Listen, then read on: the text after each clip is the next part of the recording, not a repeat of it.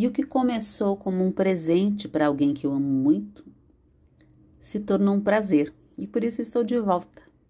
De volta com esse podcast, falando sobre as minhas impressões sobre a vida, sobre as leituras que faço, sobre os insights que elas me trazem.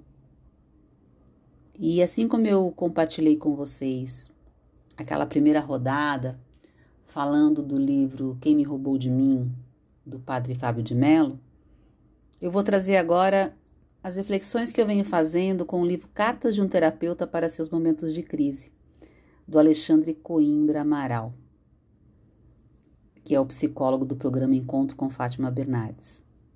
Eu tenho ficado encantada com as reflexões que ele traz e que impactam diretamente o momento que eu estou vivendo.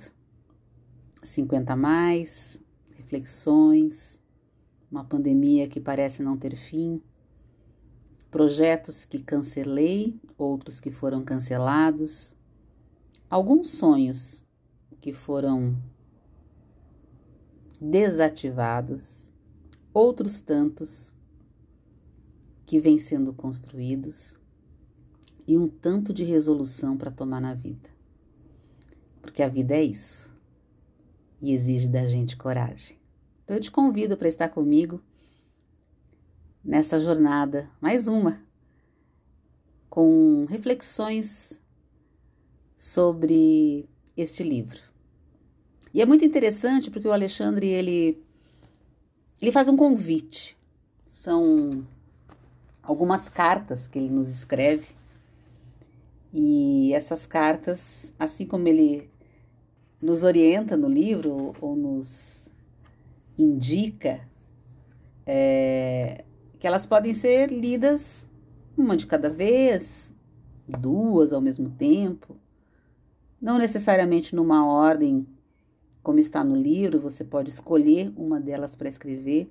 Mas me chamou bastante atenção a, a intenção da carta, porque eu venho de um tempo no mundo onde a gente trocava cartas. E assim como a gente já trocou muitos e-mails, ainda usamos e-mail, mas ele ficou muito mais na pauta de negócios e não tanto na nossa vida pessoal. E e, e hoje a gente troca mensagens no WhatsApp. E para complicar, o WhatsApp ainda trouxe aí um recurso para que a gente escute rapidamente o que o outro está dizendo. E o convite do Alexandre aqui é voltar para as cartas. E carta, gente, é uma coisa que exige tempo. Eu lembro de eu ter blocos de cartas, de sempre gostei das folhas de seda, então eu tinha alguns. E e ela era praticamente um momento de ritual. Eu vou escrever uma carta para alguém. E eu comecei escrevendo cartas para meu pai. Meus pais se divorciaram, eu era muito pequena, eu não tinha um ano de idade. E então cresci à distância de meu pai. Morava em São Paulo, nasci em São Paulo, mas anos depois minha mãe desencadeou alguns problemas de ordem de saúde mental. Na época não se falava em crise de pânico, né? Síndrome do pânico, mas era isso que ela tinha. E aí resolveu, por orientação médica, ela saiu de São Paulo, busca uma outra cidade com melhor qualidade de vida. E então, com quatro anos de idade, eu vim para Curitiba com a minha família, minha mãe, meus irmãos, minha avó, e nos instalamos aqui. Então, a minha vida ela foi muito distante do meu pai, de presença, de estar junto, passar um final de semana. Eu tinha momentos pontuais com ele, que eram as férias de julho. De dezembro, dificilmente, mas as férias de julho sempre eu passava em São Paulo. Aproveitava para visitar minha avó paterna. E, e as poucas vezes que ele vinha a Curitiba, e eram poucas mesmo, mas eram momentos de bastante intensidade juntos. Então a nossa troca, a nossa construção foi através das cartas. Eu sempre fui muito estimulada por ele a escrever cartas. Inclusive, nas férias de julho era muito comum né, fazer as, a redação de férias. E ele sempre me solicitava. Se a escola não pedia, que era muito difícil não pedir, mas ele pedia que eu fizesse a minha carta de férias, contando as minhas férias e mandasse para ele.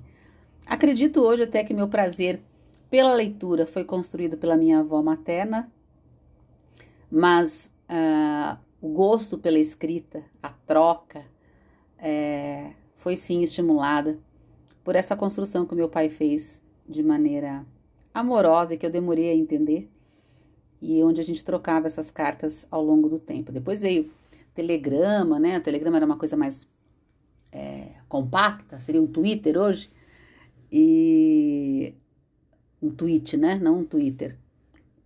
Mas depois veio lá o telegrama fonado, que seria talvez o nosso WhatsApp. Mas o telegrama era algo muito, muito rápido, né? Eram poucas palavras, mas era gostoso de receber também. E o Alexandre então nos resgata na carta, nesse tempo, nesse ritual de pegar o papel, pegar uma caneta, escrever, descrever, contar, perguntar como tá. E aí tem um processo, porque a carta ela leva um tempo para chegar até o outro. Hoje chega mais rápido, mas leva um tempo. É como você sentar no computador e mandar uma mensagem, ou pegar o seu celular e falar no WhatsApp. Então, ela tem um tempo de espera, de pausa, de expectativa, onde a carta vai chegar para o outro, o outro vai ler, vai se encantar e vai te devolver.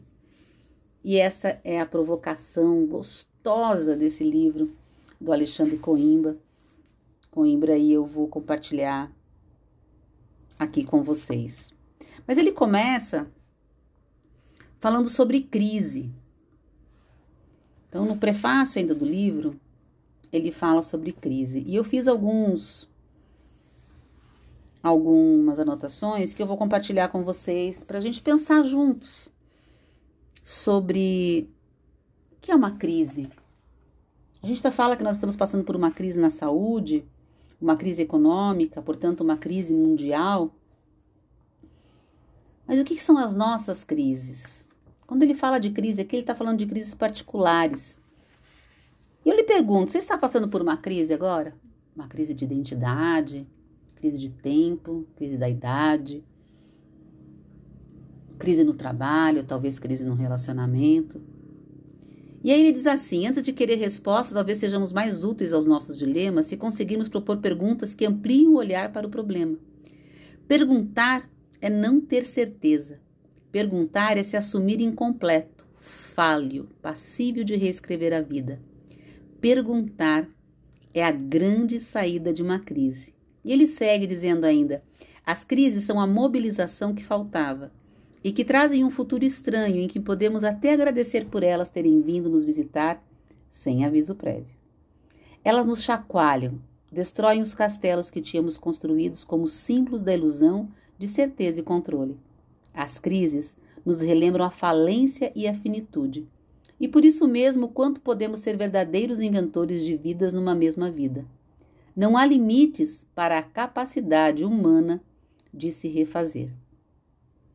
Olha que, que incrível isso. Essa última frase me pega pelo pé. Não há limites para a capacidade humana de se refazer. Ao ler esse capítulo, nessa introdução ao livro, eu fiquei pensando já em quantas crises eu já tive na minha vida, de todas as ordens: divórcio, saúde, luto, que luto gera crise, das perdas que tive, crises financeiras,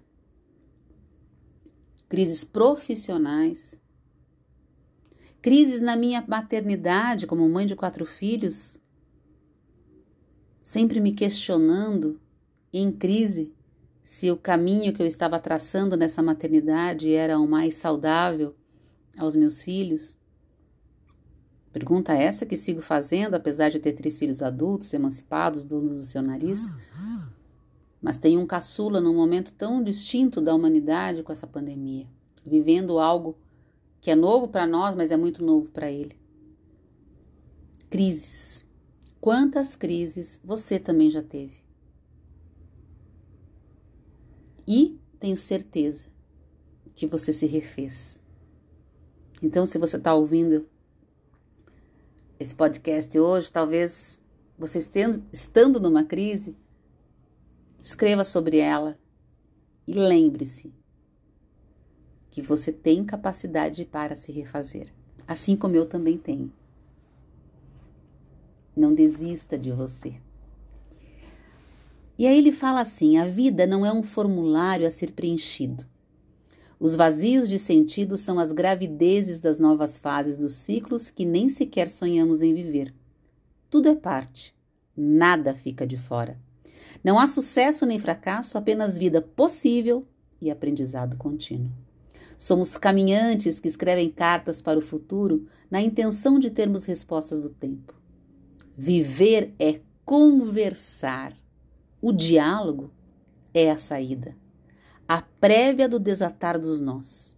Conversar consigo, então, é o diálogo, talvez, mais frutífero da jornada inteira. O que aconteceria se pudéssemos conversar com o nosso problema? O que a nossa ansiedade diria? Em que situações ela chega mais fortemente invadindo a nossa existência? e em que outras cenas eu consigo ser mais forte do que ela e pareço outra pessoa muito diferente daquela ansiosa a que me refiro sempre?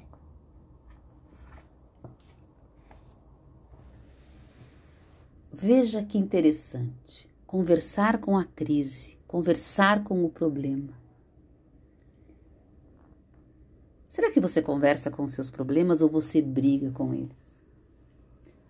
Lógico que eu estou falando aqui dessa percepção, primeiro, de nós sobre nós mesmos. Se você faz algum processo de autoconhecimento, uma terapia, enfim, algo que faça você repensar coisas sobre você, você já está no caminho dessa conversa.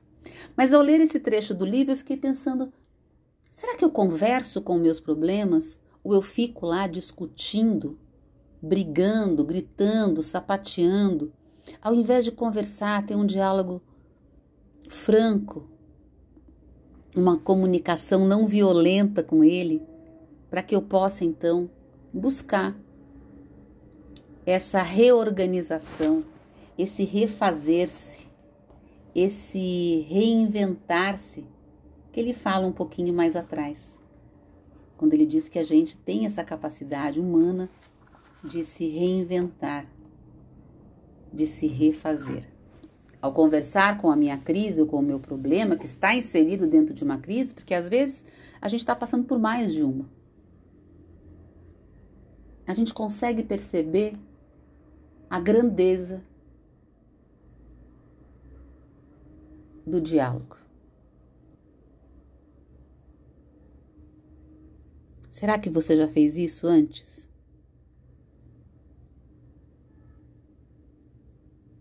Pensou sobre o seu problema, sobre sua crise, sentou-se, pegou uma xícara de chá, uma xícara de café e foi conversar com o seu problema?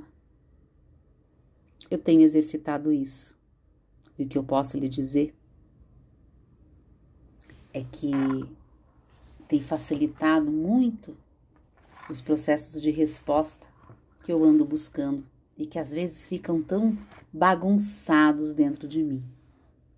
E para fechar, ele diz assim: as crises vêm para nos ensinar, nestas épocas individualistas, que a vida vivida coletivamente pode ser uma alternativa necessária à saúde mental em momentos difíceis. A crise nos atravessa e desorganiza o que imaginávamos ser a independência adulta para lidar com o novo e o difícil. Não há idade para se sentir mal diante de uma crise. Crise é coisa de gente que se esforça para ser perfeito e coisa de gente que tem certeza de que é imperfeito. Crise é coisa que se espera em alguns momentos e coisa que pode aparecer como um tsunami inesperado. Crise é lágrima, mas também é silêncio, raiva e medo. Crise é hora de aprender, mas também é hora de se despedir. É um intervalo que mais parece uma noite repetida, de tanto que pode aparecer ao longo de uma história de vida. Não, crise não é coisa de gente fraca, é coisa de gente humana.